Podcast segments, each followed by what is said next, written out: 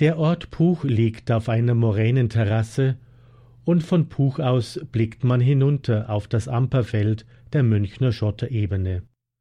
Auf dem höchsten Punkt der Anhöhe steht gleichsam als Mittelpunkt des Ortes die Kirche, deren 39 Meter hoher Turm sich weit über das Ampertal hinaus erhebt, aufgrund seiner herausragenden Lage ein weitaus markanter Punkt in der Landschaft. Unmittelbar neben der Kirche steht die tausendjährige Linde. Ihr alter Hauptstamm ist als Stumpf noch erhalten, und mittlerweile sind viele neue junge Stämme aus den Wurzeln herausgewachsen. Hier, in dieser Linde, hat sie gelebt als Einsiedlerin, die selige Edigna. Der Stamm, er hatte eine Höhle ausgebildet, und darin verbrachte Edigna 35 Jahre ihres Lebens als Einsiedlerin. Doch woher kam Edigna und wie ist sie nach Puch gekommen? Edigna war von adeligem Geschlecht und sie wuchs Anfang des elften Jahrhunderts in Frankreich auf. Sie war die Tochter von König Heinrich I., der mit Anna, der Tochter des Fürsten Jaroslav von Kiew, verheiratet war. Es war eine raue, gewalttätige Zeit, das elfte Jahrhundert, als Edigna am königlichen Hof in Paris groß wurde. Was uns die Minnesänger in schönen Versen und Liedern überliefert haben, gibt mehr dichterisches Wunschdenken wieder als die Realität dieser Zeit. Die Frauen und Mädchen in den Burgen und Schlössern der Edelleute, sie hatten kaum Möglichkeiten, sich selbst zu entfalten. Mehr Möglichkeiten hatten damals die Bauersfrauen, die in der Arbeit und in der Sorge für ihre Kinder den Sinn des Lebens erfahren konnten. Die adeligen Frauen jedoch, sie durften aus Standesgründen nicht arbeiten, und ihre Kinder wurden von Kinderfrauen betreut. Sie waren sozusagen eingesperrt in ihren Schlössern und Palästen. Die Männer, die waren die längste Zeit des Jahres auf Kriegs- und Raubzügen. In der Zwischenzeit war dann die Jagd deren Hauptbeschäftigung. Dies war oft einer der Gründe dafür, dass in dieser Zeit viele junge Frauen in ein Kloster eintraten, als zu heiraten, wo sie mehr Möglichkeiten sahen, ihr Leben selbst zu gestalten. So hatte auch die Adelstochter Edigna schon sehr früh das Gelöbnis der Jungfräulichkeit abgelegt. Doch ihre Eltern hatten andere Pläne mit ihr und zwangen sie zur Heirat. So verließ Edigna heimlich den Königshof und ließ sich als armes Mädchen verkleidet, von Bauern auf ihren Karren und von Fuhrleuten mitnehmen. Sie mag damals etwa fünfzehn Jahre alt gewesen sein. Heute würden wir sagen, sie ist von zu Hause ausgerissen und hat sich als Anhalterin durchgeschlagen. So kommt nun Edigna nach langer, langer Irrfahrt nach Bayern. Die Legende erzählt, dass ihr ihr Schutzengel in Gestalt eines Bauern erschien, der sie auf einem Ochsengespann, darauf ein Gockel und eine Glocke mitnahm. Unterhalb des Dorfes Puch blieben die Zugtiere stehen, der Hahn begann zu krähen, und die Glocke läutete von selbst. Edigna sah darin ein Zeichen Gottes, der ihr diesen Platz als Wirkungsstätte zuwies. Sie nahm in einer hohlen Linde, westlich eines kleinen romanischen Kirchleins ihre Behausung.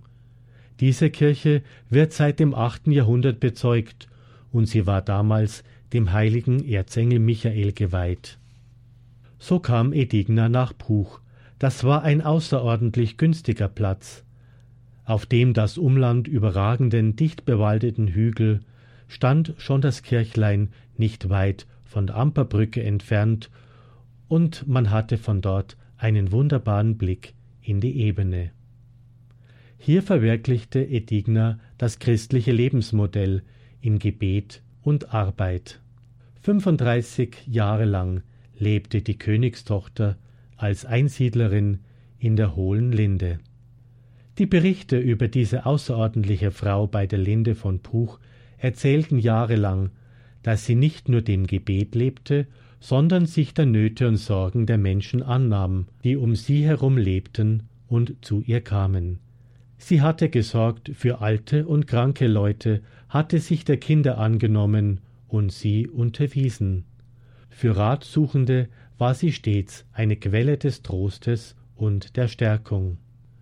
Da Edigna aufgrund ihrer höfischen Erziehung auch medizinisch pflegerisch ausgebildet war, heilte sie Kinder und alte Leute.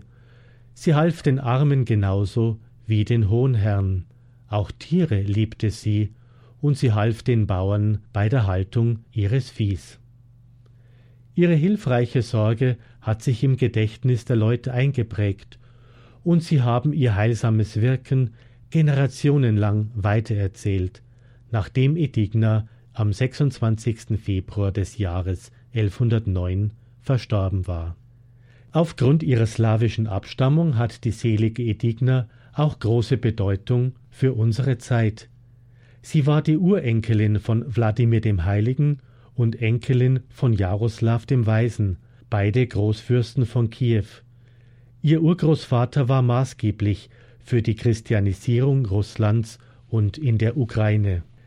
Im Jahre 988 hatte sich der damalige Großfürst des Kiewer Reiches, Wladimir der Große, taufen lassen, und er leitete damit die Christianisierung Russlands ein, ein Ereignis, das tausend Jahre später, 1988, auf vielerlei Weise festlich begangen wurde. Im Februar 1988 besuchte eine Delegation der russisch-orthodoxen Kirche München zu einem ökumenischen Gespräch. Am 8. Februar kamen russische und deutsche Vertreter dieser ökumenischen Zusammenkunft, an ihrer Spitze der damalige Erzbischof von München und Freising, Friedrich Kardinal Wetter, und der Metropolit Erzbischof Filaret von Minsk und Weißrussland zu einem gemeinsamen Gebet nach Puch.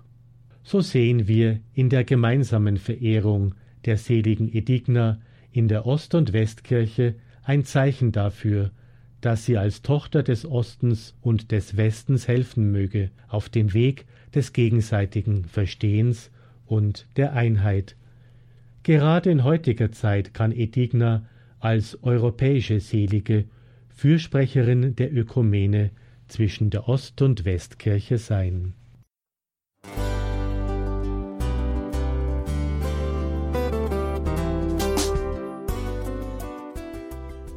Liebe Zuhörerinnen und Zuhörer, vielen Dank, dass Sie unser CD- und Podcast-Angebot in Anspruch nehmen. Wir freuen uns, dass unsere Sendungen auf diese Weise verbreitet werden. Dieser Dienst ist für Sie kostenlos. Für uns ist er allerdings mit einem nicht unerheblichen finanziellen Aufwand verbunden. Deshalb sind wir für jede Spende dankbar. Alle Bankverbindungen unserer Spendenkontos können Sie über unsere Homepage horeb.org unter dem Menüpunkt Spenden einsehen. Dort besteht auch die Möglichkeit, online zu spenden. Natürlich nach den neuesten Sicherheitsstandards. Sie können diese Informationen auch bei unserem Hörerservice unter der Telefonnummer 08328 921 110 erfragen. Ich wiederhole die Rufnummer 08328 921 110. Vergelt's Gott für Ihre Unterstützung. Ihr Pfarrer Kocher.